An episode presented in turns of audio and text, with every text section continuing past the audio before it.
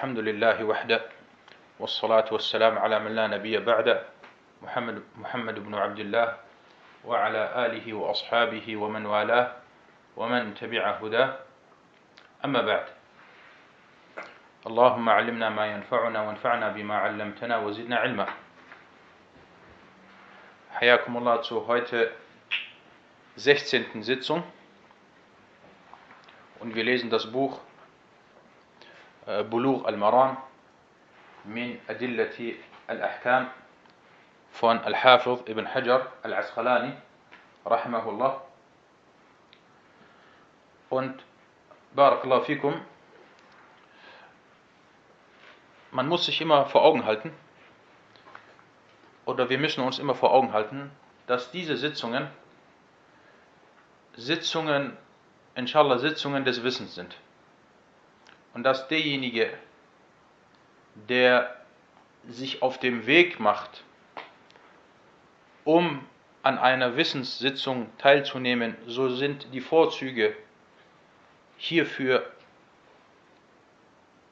sehr, äh, sehr groß. Sogar so groß, dass einer der großen Propheten, und nicht nur einer der großen Propheten, einer der Ulul Azm, einer der fünf großen Propheten, und zwar Musa a.s. Und die fünf großen Propheten sind, so wie Allah Ta'ala im Koran in Surat Al-Ahzab sagte, وإذ أخذ الله من النبيين ميثاقهم ومنك ومن نوح وإبراهيم وموسى وعيسى بن مريم وأخذنا منهم ميثاقا غليظا diese fünf sind Nuh, Ibrahim, Musa, Isa und Muhammad. Und als Musa, mit dem Allah gesprochen hatte, als er hörte, dass es jemanden gibt, der etwas an Wissen hat, welches er nicht kennt. Was machte er? Musa a.s. und im hohen Alter und zu einem Zeitpunkt, wo er Prophet und Gesandter war, er machte sich auf den Weg, um sich Wissen anzueignen. Und das deutet auf die große Stufe äh, des Wissenserwerbs hin. Und wenn man die Absicht nimmt, dass auch wenn man zu Hause ist und man hört zum Beispiel jetzt über, seinen, über sein Handy oder über seinen Computer oder seinen Laptop, wenn man die Absicht nimmt, in dem Moment, wo, dieses, wo diese Sitzungen zum Beispiel beginnen, man macht, verrichtet die Gebetswaschung, setzt sich hin und fasst die Absicht, dass man sich jetzt Wissen aneignen will. Und man erhofft sich hierbei, dass wa Ta'ala einem, einem äh, das Wissen, welches man sich aneignet, segnet. Und wenn man sich die Hadithe des Propheten والسلام, oder die Ad'iya, also seine Bittgebete, anschaut, dann findet man sehr oft vor, dass er Bittgebete sprach, dass eine Sache gesegnet wird. Dass zum Beispiel das Wissen gesegnet wird.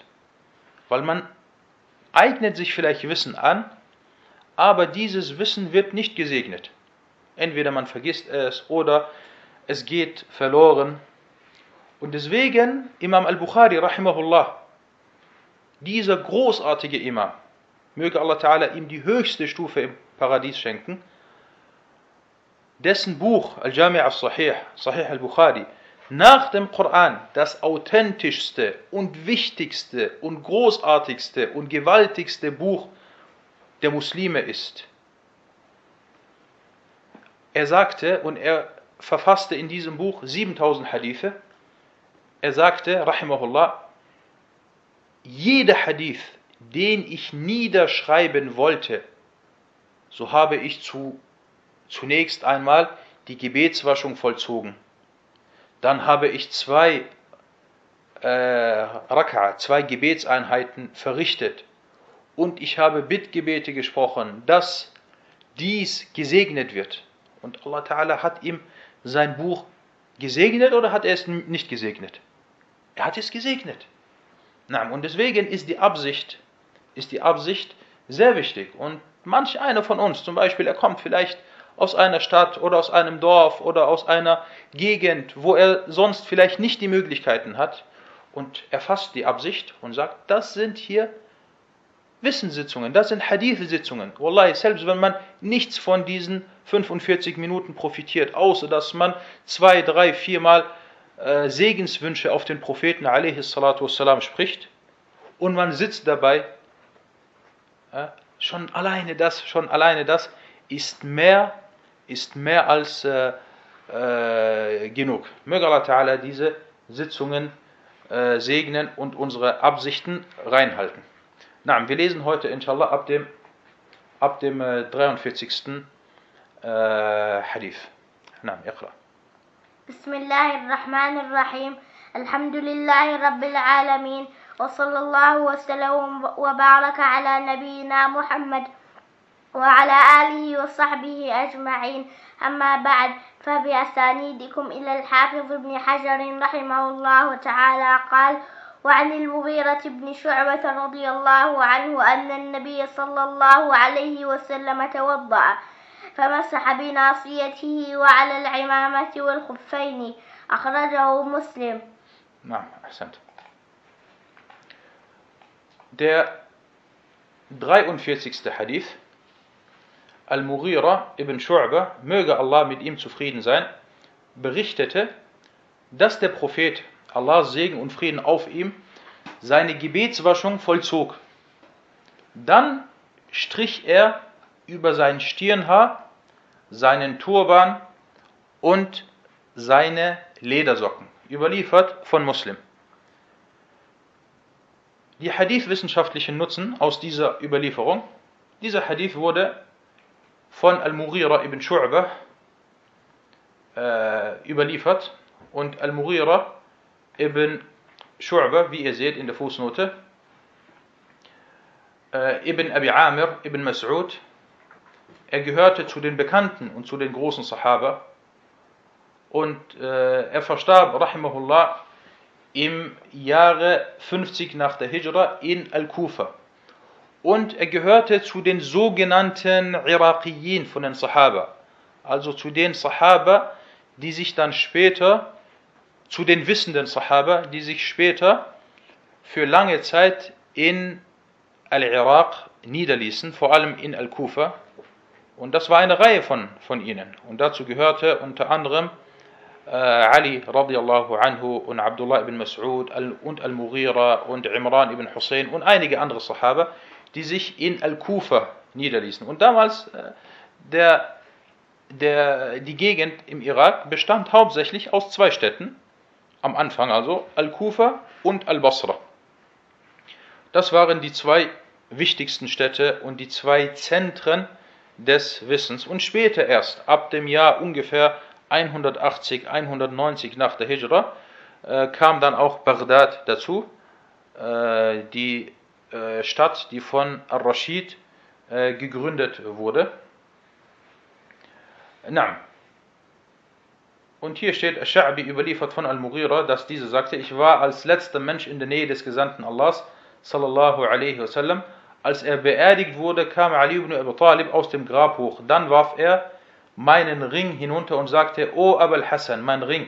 Er sagte, geh hinunter und hol ihn. Al-Mughira sagte, dann strich ich mit meiner Hand über das Leichentuch und ging anschließend äh, hoch. Und äh, Wallah man kann vielleicht sogar daraus entnehmen, dass vielleicht Al-Mughira der Letzte war, der in Kontakt, im direkten oder in indirekten Kontakt mit dem Propheten والسلام, äh, war.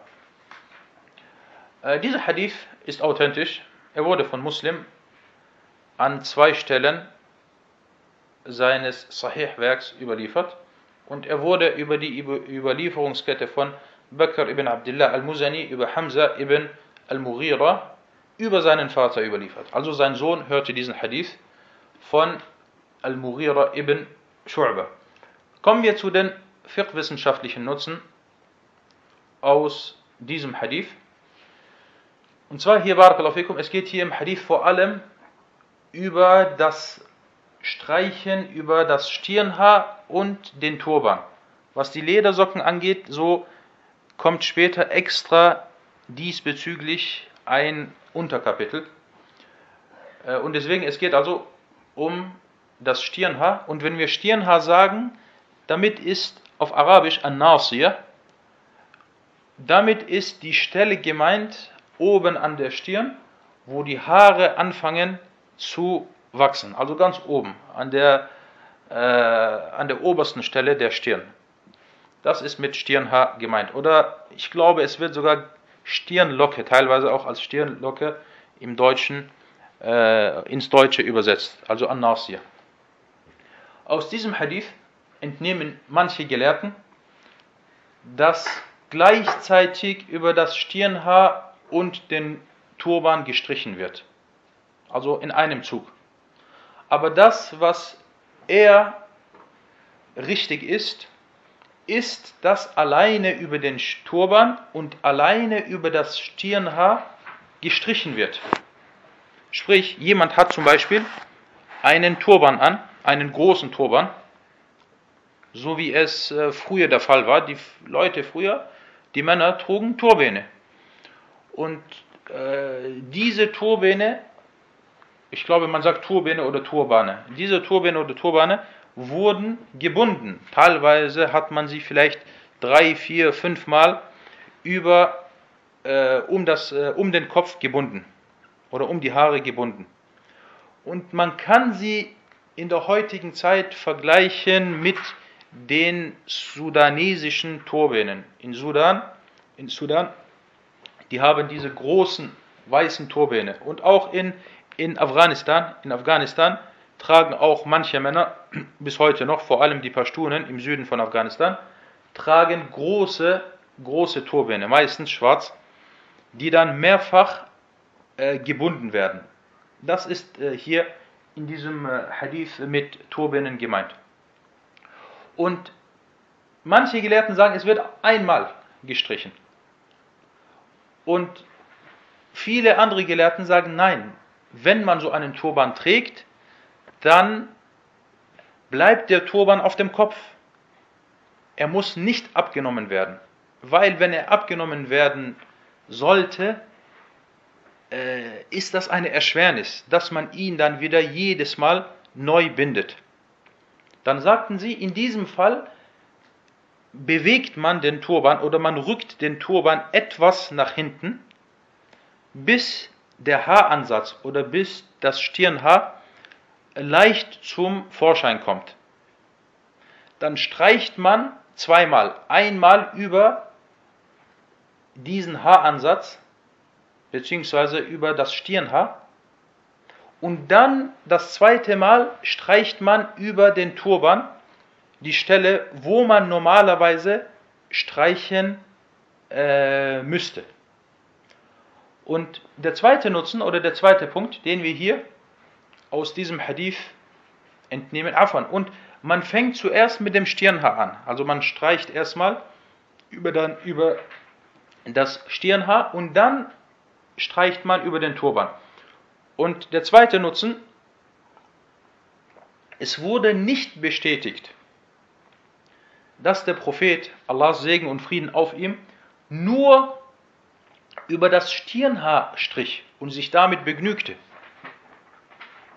Deswegen sagte Ibn al-Qayyim rahimahullah, es wurde in keinem einzigen Hadith bestätigt oder überliefert, dass er, Allahs Segen und Frieden auf ihm, nur über einen Teil des Kopfes strich und sich damit begnügte.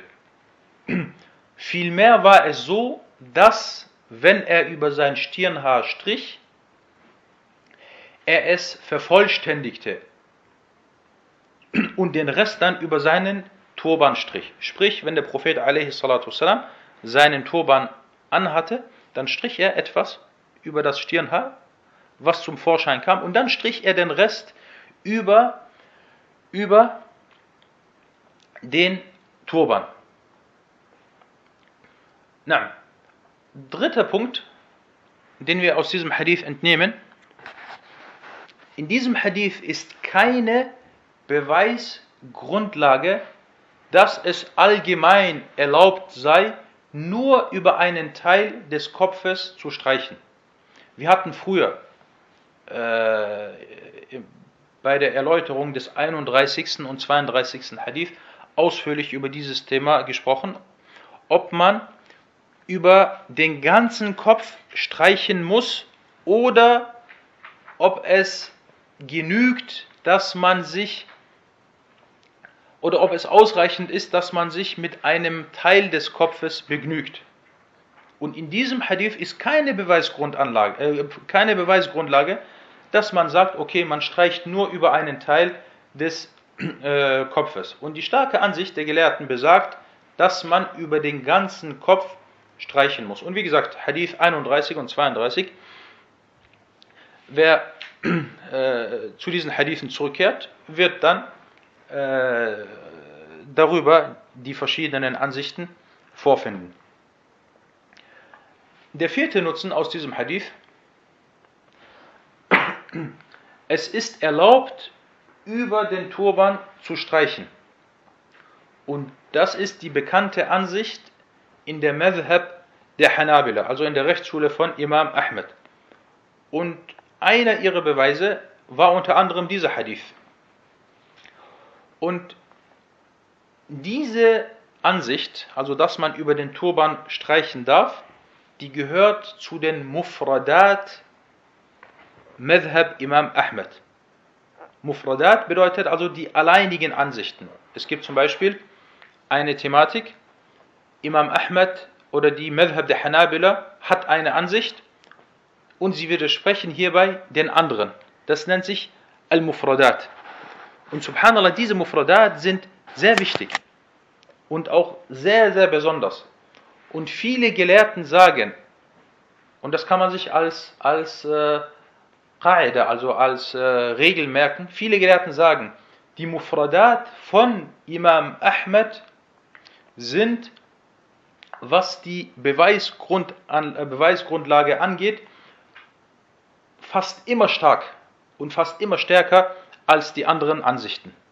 Sprich, wenn Imam Ahmed alleine einer äh, Ansicht ist und hierbei den anderen Madhahib widerspricht, dann ist meistens seine Beweisgrundlage sehr stark. Und wer von euch möchte, kann vielleicht nebenbei das immer notieren. Wir werden im Laufe äh, dieser äh, Reihen öfters äh, Themen haben, wo wir dann sagen, das ist von den Mufradat al-Madhab. Also das ist von den alleinigen Ansichten der Hanabila.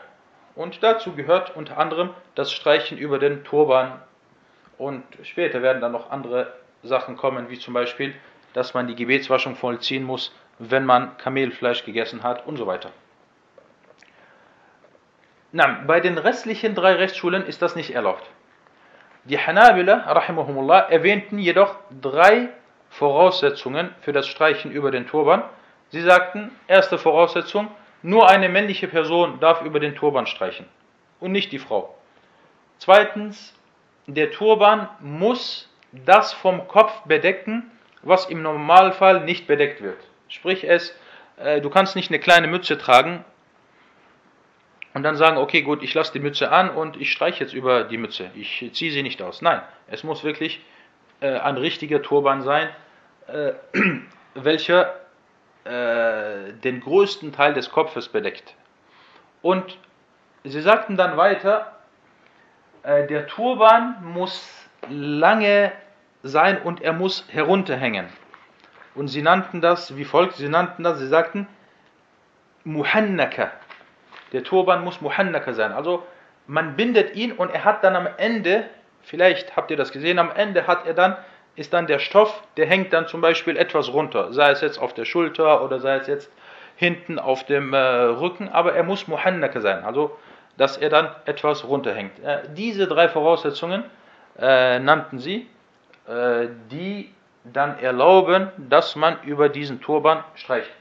Äh, was den saudischen Turban angeht oder den saudischen Schmach, eigentlich ist das kein Turban, sondern diese saudische äh, Kopfbedeckung, die meistens entweder ganz weiß ist oder rot-weiß, äh, das ist kein Turban. Das fällt nicht unter die, unter die Kategorie des äh, Turban. Wallahu ta'ala a'lam. Na, äh, kommen wir zum nächsten, zum 44. Hadith. Na, اقرأ. وعن جابر بن عبد الله رضي الله عنهما في صفة حج النبي صلى الله عليه وسلم قال صلى الله عليه وسلم ابدأوا بما بدأ الله به أخرجه النسائي هكذا بلفظ الأمر وهو عند مسلم بلفظ الخبر أحسنت 44. Hadith. Jabir ibn Abdullah, möge Allah mit ihm und seinem Vater Ash-Shahid zufrieden sein, berichtete über die Beschreibung der Pilgerfahrt des Propheten, Allah Segen und Frieden auf ihm. Und er, der Prophet, Allah Segen und Frieden auf ihm, sagte, beginnt mit dem, womit Allah beginnt. An-Nasai überlieferte den Hadith mit äh, dem imperativen Wortlaut, sprich also in Befehlsform. Und bei Muslim wurde er mit prädikativem Wortlaut überliefert. In diesem Wortlaut, den wir hier haben, heißt es Ibda'u, beginnt. Das ist ein Amr, also das ist ein, ein, eine Befehlsform.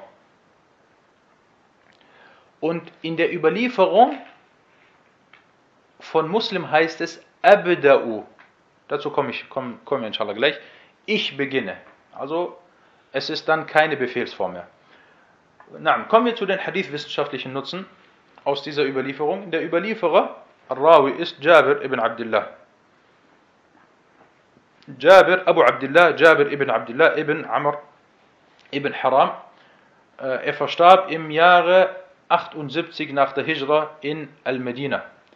Und er gehörte zu den Wissenden äh, Sahaba, zu den Sahaba, die sehr lange noch nach dem Propheten والسلام, äh, gelebt haben und die in Medina blieben. Und äh, sein Vater, rahimahullah, Amr ibn Haram, äh, er nahm an der Schlacht von Uhud teil und er wurde in dieser Schlacht äh, Shahid. Als Shahid ist er gestorben.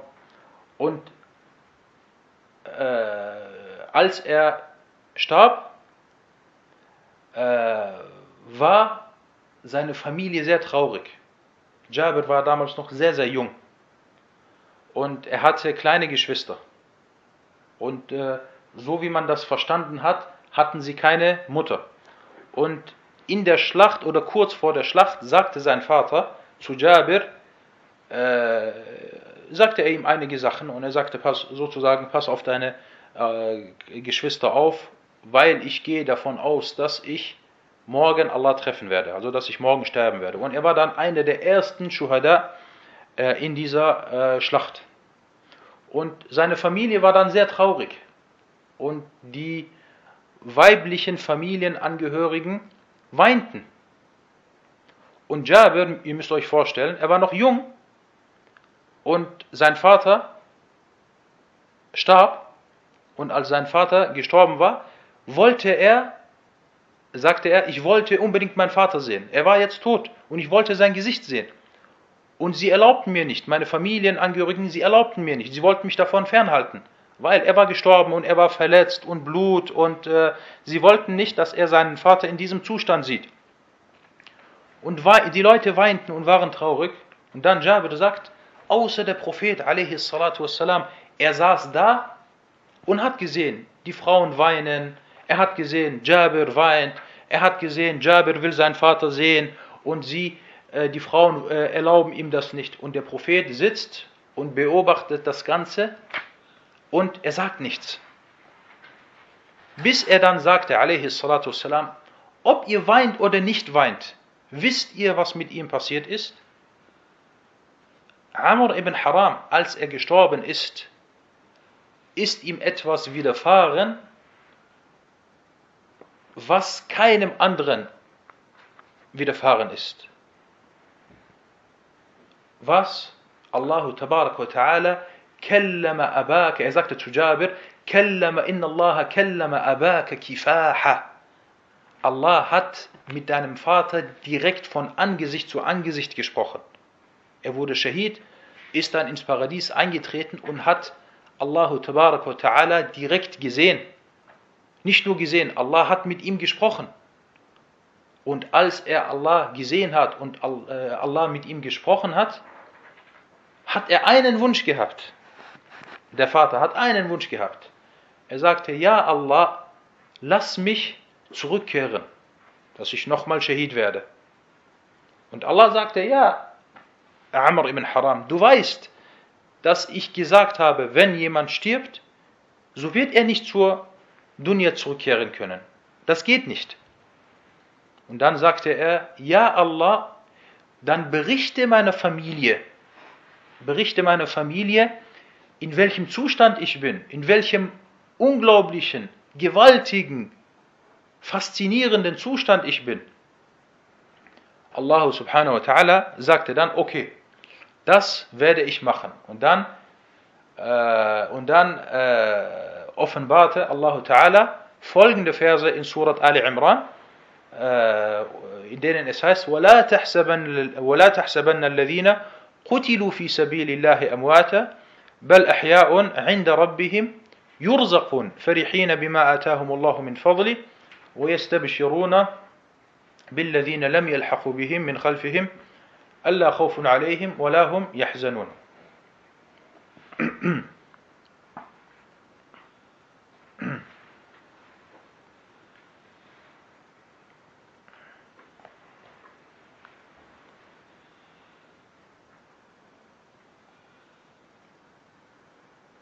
نعم.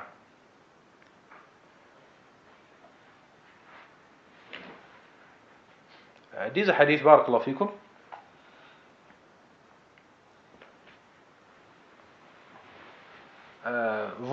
Mit zwei Wortlauten äh, überliefert. Der erste Wortlaut in äh, Befehlsform und der zweite Wortlaut in, äh, in der Benachrichtigung. Und der Wortlaut von An-Nasai heißt Ibda'u, beginnt. Und der zweite Wortlaut bei Muslim heißt Abda'u, ich beginne mit dem, womit Allah beginnt. Also da ist, ihr seht, ein, äh, ein äh, Unterschied zwischen beiden äh, Wortlauten. Und in einem anderen Wortlaut bei Abu Dawud und At-Tirmidhi und Ibn Majah heißt es Nabda'u bima bada Allahu bi. Wir beginnen mit dem, womit Allah beginnt. Also wir haben drei Wortlaute. Der erste Wortlaut beginnt, der zweite Wortlaut ich beginne und der dritte Wortlaut wir beginnen. Und At-Tirmidhi, rahimahullah, äh, sagte, er überlieferte den dritten Wortlaut. Er sagte, هذا حديث حسن صحيح. Das ist ein guter und authentischer Hadith. والعمل والعمل عند والعمل عليه عند أهل العلم und die Leute des Wissens handeln danach und ich rate euch äh, an äh, sehr große Aufmerksamkeit oder sehr große äh, oder ich rate euch immer an den Einstufungen von Imam Abu Isa at-Tirmidhi rahimahullah sehr große Aufmerksamkeit zu schenken und äh, seine Einstufungen und seine Aussagen haben einen, eine sehr hohe Stufe. Und Wallahu alam, dass diese, dieser Wortlaut, dieser dritte Wortlaut, sehr stark ist. Was den ersten Wortlaut angeht von, von äh, An-Nasai, Ibda'u, so sagten die meisten Gelehrten, dass er Shav ist. Und Shav bedeutet, dass er isoliert ist oder abweichend ist. Er widerspricht den anderen Wortlauten. Und Sheikh Abdullah Sa'ad sagte, der erste Wortlaut ist scharf und der zweite, ich beginne, beziehungsweise wir beginnen, er ist Al-Mahfuz. Al-Mahfuz bedeutet, wir haben zwei Hadithe, beide werden von vertrauenswürdigen Leuten überliefert, aber der zweite ist stärker als der erste. Und darüber, über diese, dieses Wort Al-Mahfuz oder diesen Begriff Al-Mahfuz hatten wir, glaube ich, im vorletzten Unterricht äh, gesprochen. Kommen wir zu den fiqh-wissenschaftlichen Nutzen aus diesem Hadith. Äh, Allah subhanahu wa ta'ala äh, erwähnte die Art und Weise der Gebetswaschung in Surat Al-Ma'idah. Und dieser Vers ist wichtig, weil in diesem Vers geht es um die Gebetswaschung. So sagte Allah Ta'ala, Ja ayyuhalladhina amanu, idha qumtum ila salati, faghsilu wujuhakum, ila akhir al-ayat. Au ila akhir al-ayat. Allah Ta'ala sagte, O die ihr glaubt, wenn ihr euch zum Gebet aufstellt, dann wascht, eu, dann wascht euch das Gesicht und die Hände bis zu den Ellbogen und streicht über, über den Kopf und wascht eure und wascht euch die Füße bis zu den Knöcheln. Und in diesem Vers erwähnte Allah Ta'ala die Reihenfolge. Angefangen mit dem Gesicht, dann die Hände, hierauf der Kopf und danach die Füße. Und diese erwähnte Reihenfolge muss bei der Gebetswaschung eingehalten werden und sie ist laut vielen Gelehrten verpflichtend. Also diese äh, Reihenfolge ist laut vielen Gelehrten verpflichtend. Und sie sagten, wer sie nicht einhält, vor allem die Hanabila, das ist die Ansicht der Hanabila unter anderem, sie sagten, wer sie nicht einhält, so ist seine Gebetswaschung bei vielen Gelehrten nicht korrekt. Und das ist unter anderem, wie schon erwähnt, die Ansicht der Hanabila, also von Imam Ahmed und von Ash-Shafi'i. Und Imam Malik und Ahlul Ra'i dagegen vertraten die Ansicht, dass es nicht verpflichtend ist. Aber es ist Sunnah, aber es ist nicht verpflichtend, diese Reihenfolge einzuhalten. Äh, dritter Nutzen aus diesem Hadith, was die Unterbereiche der einzelnen Körperteile angeht. Zum Beispiel im, im Vers heißt es, und wascht euch das Gesicht. Und wir wissen, wenn wir die Gebetswaschung verrichten, wir waschen uns sowohl das Gesicht, also wir waschen uns das Gesicht und wir führen noch Wasser in den Mund und in die Nase. Das gehört auch zum Gesicht. Diese Reihenfolge, ob man zuerst sein Gesicht wäscht und dann Wasser in den Mund und in die Nase einführt oder ob man es andersrum macht, hierbei ist es Sunna natürlich, dass man die richtige Reihenfolge einhält, aber äh, die Mehrheit aller Gelehrten sagen, die Einhaltung der Reihenfolge ist hier nicht verpflichtend. Das gleiche, und darüber hatten wir, glaube ich, in der letzten Woche gesprochen, gilt beim Waschen der Hände zum Beispiel. Die Sunna ist, dass man zuerst die rechte und dann die linke Hand wäscht. Wenn man aber jetzt zuerst mit der linken und dann der rechten Hand, also mit der linken anfängt und dann die rechte wäscht, dann hat man der Sunna widersprochen, aber die Gebetswaschung ist äh, richtig. Viertens, jetzt kommt die Frage. Dieser Hadith, den wir gerade gelesen haben, es heißt hier, äh, die Pilgerfahrt, der Prophet والسلام, als er die Pilgerfahrt äh, vollzog, hat er gesagt, ich beginne mit dem, womit Allah beginnt. Was hat das jetzt hier mit, mit der Gebetswaschung zu tun?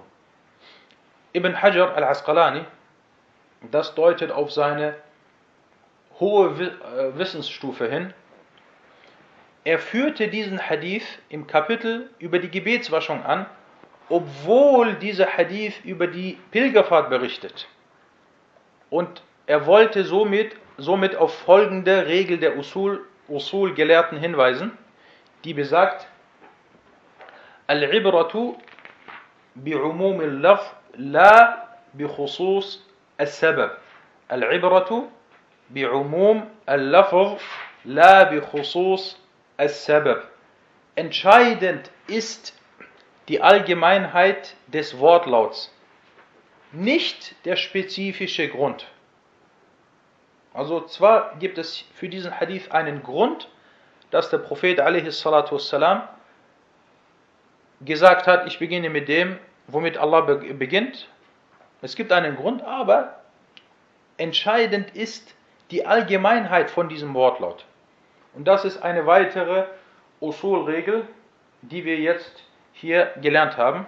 Und auch hierbei kann, wer möchte, äh, sich nebenbei diese verschiedenen Usul-Regeln, die wir immer wieder äh, erwähnen oder die immer wieder vorkommen in diesem, äh, bei der Erläuterung, kann er sich diese nebenbei notieren. Nein. Das soweit zu äh, diesem Hadith. Kommen wir zum 45. und heute letzten Hadith. Iqra. وعنه قال كان النبي صلى الله عليه وسلم إذا توضأ أدار الماء على مرفقيه أخرجه الدار قطني وبإسناد ضعيف. وبإسناد ضعيف أو بإسناد ضعيف؟ بإسناد. ضعيف نعم. أحسنت. 45. Hadith von ihm, also auch wieder von Jabir, äh, wurde berichtet, dass er sagte, der Prophet, Allah Segen und Frieden auf ihm, pflegte, wenn er seine Gebetswaschung vollzog, das Wasser um seine Ellbogen kreisen zu lassen. Überliefert von Ad-Dara Qutni mit einer schwachen Überlieferungskette. Diese Aussage mit einer schwachen Überlieferungskette, das, das äh, ist die Aussage von Ibn Hajar. Also Ibn Hajar sagt, Ad-Dara Qutni hat ihn überliefert, aber mit einer schwachen Überlieferungskette. Sprich, er überliefert den Hadith und er macht dann gleich im Anschluss Hukm auf den Hadith. Also er, er stuft den Hadith ein. Yahkumu ala al-Hadith. نعم. فيكتب هذا حكم ابن حجر. Äh, kommen wir zu den Hadith-wissenschaftlichen Nutzen aus dieser Überlieferung. Der Überlieferer, Jabir ibn Abdullah, über den hatten wir eben gesprochen. Und dieser Hadith wurde von Ad-Daraqutni, von Al-Imam Ad-Daraqutni überliefert. Und Ad-Daraqutni, er stammte aus Bagdad und gehörte zu den allergroßen Hadith-Gelehrten im vierten Jahrhundert. Und dieser Hadith ist sehr schwach Ist schwach bzw. sehr schwach. Denn in der Überlieferungskette ist Al-Qasim ibn Abdullah ibn Aqil. في سنده القاسم ابن عبد الله ابن عقيل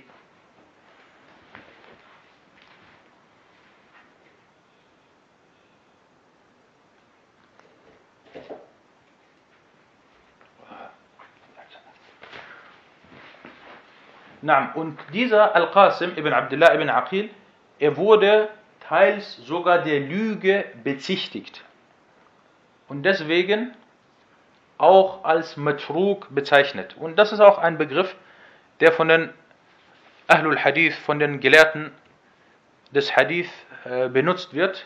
Matrug. Man muss wissen, was ist damit gemeint. Wir hatten zum Beispiel, glaube ich, vor zwei Wochen einen Begriff Al-Mahfuz was bedeutet Al-Mahfuz? Das wird auch, inshallah, später, äh, glaube ich, äh, nein, das kam, das kam im vorigen Hadith. Im vorigen Hadith äh, kam das vor. Genau, äh, hier haben wir Matruk. Und im vorigen Hadith hatten wir auch Shadh, was Shadh bedeutet. Und Matruk bedeutet, das ist eine äh, Stufe, oder ich komme gleich dazu. Al-Matruk bedeutet, äh, oder als Matruk wird jemand bezeichnet, dem vorgeworfen wird, gelogen zu haben hinsichtlich der Hadithe. Oder der sehr häufig Fehler begeht. So sagt man zu ihm, Fulan Matruk, der so und so ist äh, Matruk. Aber der Matruk, er hat nicht die Stufe desjenigen erreicht, der absichtlich Hadithe legt und erfindet. Und genauso wie es bei der Ta'dil, also bei dem Lob, gibt es ja Stufen. Es gibt die höchste Stufe. Wer weiß, wie, äh, wie die heißt, wenn jemand die höchste Stufe hat. Man will einen Überlieferer loben. Äh, dann gibt es meistens ein Wort. Das ist die höchste Stufe. Imam, Al-Imam. Man sagt Fulan Imam. Wenn jemand Imam ist, dann eine höhere Stufe gibt es kaum. Imam und Hafiz. Imam zum Beispiel, Imam Ahmed war Imam im Hadith. Imam Malik war Imam im Hadith. Sufyan al-Thawri war Imam im Hadith. Yahya ibn Qattan war Imam im Hadith. Abdurrahman ibn Mahdi war Imam im Hadith. Äh, das ist die höchste Stufe. Und dann gibt es Stufen, die etwas darunter sind, zum Beispiel Fiqatun Hafir, vertrauenswürdig und Hafir, wie zum Beispiel Sufyan ibn Uyayna, wie Al-A'mash und so weiter. Und da gibt es dann Stufen.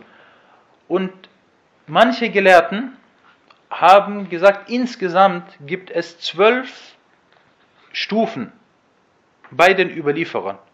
Das, was ich gerade genannt hatte, das sind die höchsten Stufen. Und die unterste Stufe, die ganz unterste Stufe, Stufe Nummer 12 ist, ist äh, Kana yada'u al-Hadith. Er pflegte Hadithe zu erfinden. Das ist die schlimmste und die unterste Stufe. Und eine, die vielleicht darüber ist, die auch ganz unten ist, ist hier Al-Matruk. Matruk, jemand, der, der äh, so bezeichnet wurde, weil ihm vorgeworfen wurde, dass er lügt oder dass er gravierende Fehler macht. Und dieser dieser Rawi hier, Al-Qasim ibn Abdullah, er ist Metrug und Yahya bin Ma'in, der Meister des Hadith. Er sagte über ihn, Laysa bishay. Er ist nichts. Und das sind natürlich auch wieder Begriffe, wo man dann wissen muss, was das bedeutet. Er sagte, er ist nichts, also in Bezug auf die Überlieferung. Und Abu Zur'a al-Razi, rahimahullah, der Freund von Abu Hatim al-Razi, er sagte, Ahadithuhu manakir, seine Hadithe sind verwerflich. Und er ist schwach in Bezug auf Hadithe. Und Ibn Hajar stufte diesen Hadith als schwach ein. Und Sheikh Abdullah Sa'ad sagte, der Hadith ist sehr schwach. Kommen wir zu den fiqh-wissenschaftlichen Nutzen aus dieser, aus dieser Überlieferung. Diese Überlieferung oder dieser Hadith beweist, dass die Ellenbogen gewaschen werden müssen. Und Allah subhanahu wa ta'ala sagte im Koran in Surat Al-Ma'idah, in dem Vers von Surat Al-Ma'idah, äh, und die Hände bis zu, bis zu den Ellbogen. Bis zu den Ellbogen. Und die Mehrzahl der Mufassirun, also der Koran-Erläuterer, sie sagten, mit, äh, sie sagten das Wort bis im arabischen ila, hiermit ist gemeint, dass die Ellenbogen mit gewaschen werden müssen. Also ila bima'na ma'a. Auf Arabisch, also ila bima'na ma'a. Also dass die Ellenbogen mit gewaschen äh, werden äh, müssen. Und das ist auch die die äh, Handlung oder die Tat des Propheten والسلام, gewesen, wenn er die Gebetswaschung vollzogen hat. So hat er seine Hände gewaschen, mit inklusive den, den äh, Ellenbogen. Na, das soweit zu diesem Hadith und zur heutigen äh, Sitzung. هذا والله تعالى أعلم وصلى الله على محمد